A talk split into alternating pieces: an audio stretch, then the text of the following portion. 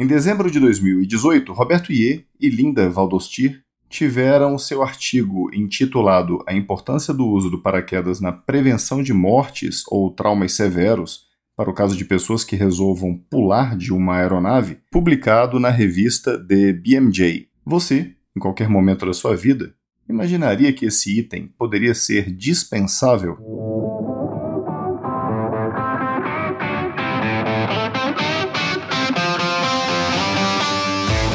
Sou Odonto, o podcast para quem vive a odontologia de corpo e alma. Um projeto do Caminho Criativo, apresentado por Gustavo Rivera e Tiago Menegazzi.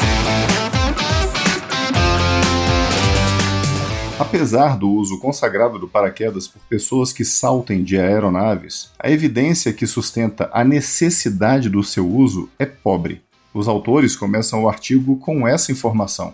E apesar de parecer estranho, ou completamente insano, não tire conclusões precipitadas. Este estudo contou com consideráveis 92 pessoas que se dispuseram a ser triadas para verificação de atenderem aos critérios de inclusão.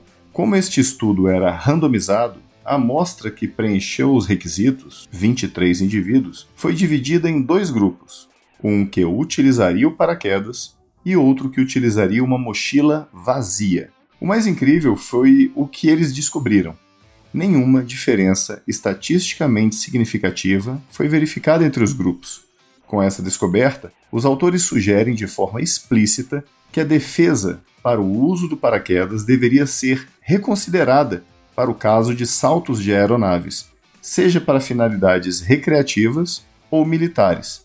Adicionalmente, os autores sustentam que a não utilização de paraquedas poderia representar uma economia global da ordem de bilhões de dólares. Uma consideração relevante é que o salto da aeronave foi a uma altura de 60 centímetros do solo, com uma velocidade média de deslocamento de 0 km por hora.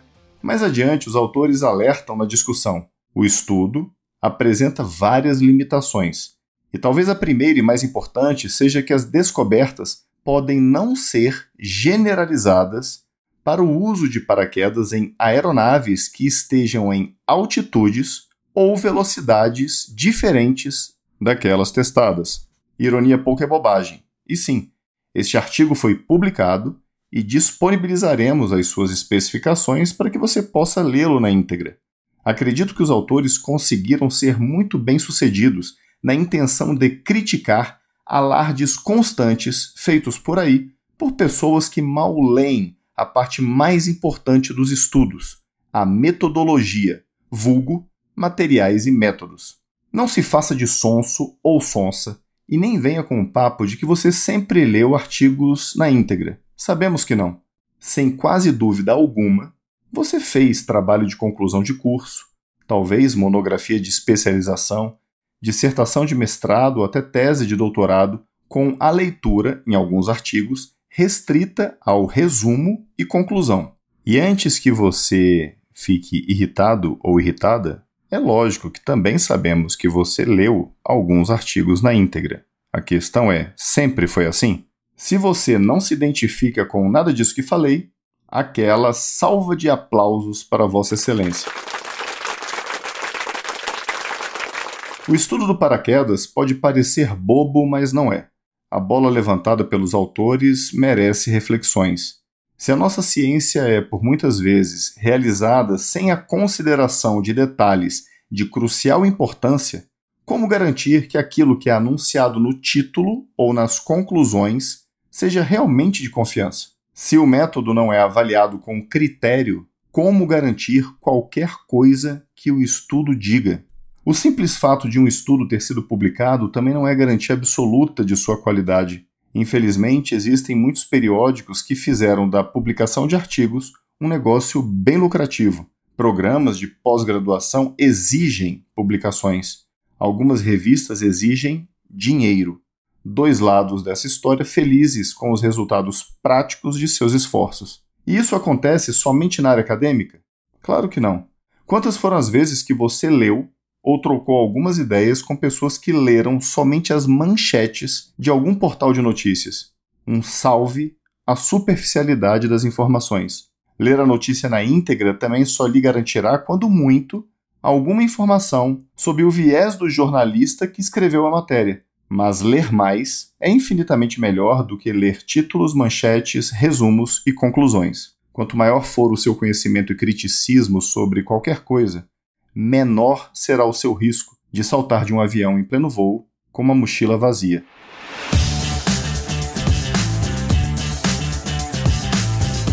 Criticismo. Segundo definição do dicionário Oxford, criticismo é a faculdade de somente aceitar um fato, fenômeno, afirmação ou opinião com base em algum critério de valor. E no nosso caso, profissionais de saúde, o valor deveria estar atrelado à evidência científica. O método científico é a forma mais segura de construirmos um alicerce consistente para a nossa prática clínica. Consumir conteúdo com qualidade científica é essencial para oferecermos aos nossos pacientes uma odontologia eficiente, mais previsível e eficaz. Porém, sempre tem um porém, é preciso lembrar que nenhum estudo é livre de vieses e limitações. É claro que existem estudos e estudos, pesquisadores e pesquisadores, condições específicas e dificuldades inerentes a cada situação e isso implicará diretamente na presença e na intensidade desses vieses. A ciência é dinâmica e construída por degraus. O incalculável número de publicações, sobre os quais já comentamos em diversos episódios aqui do Sou Odonto, mesmo quando qualificadas, vão desde relatos de casos individuais ou grupos de casos, revisões descritivas e estudos laboratoriais in vitro até outras modalidades com maior grau de evidência, como os estudos de coorte, os ensaios clínicos randomizados controlados e as revisões sistemáticas e meta-análises. Todos têm a sua importância na construção do conhecimento, mas há algo em comum que pode depor contra ou a favor dessa qualidade: a metodologia utilizada, o como o trabalho se desenvolveu.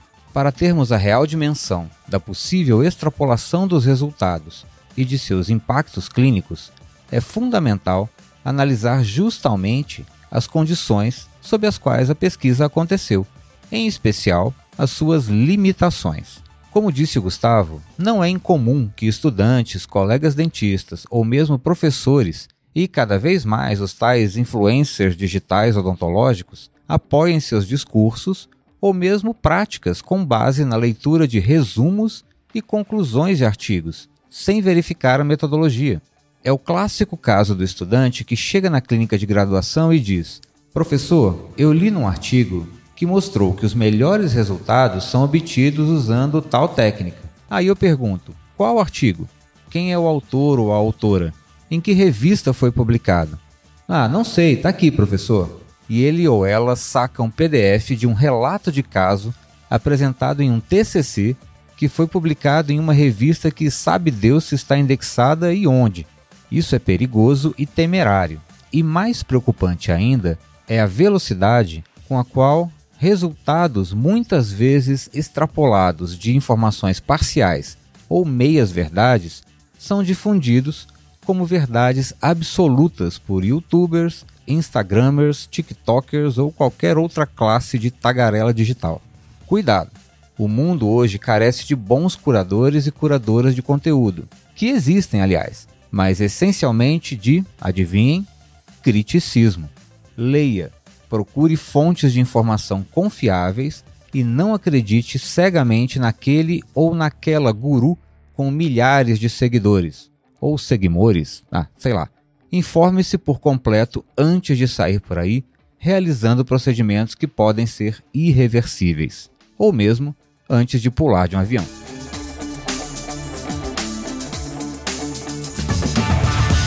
O Sou Odonto é uma produção do Caminho Criativo Produções Audiovisuais, uma empresa focada na construção de apresentações e momentos impactantes. Seu projeto em slides, áudio e vídeo do seu jeito. Já deixou cinco estrelinhas pra gente lá no Spotify?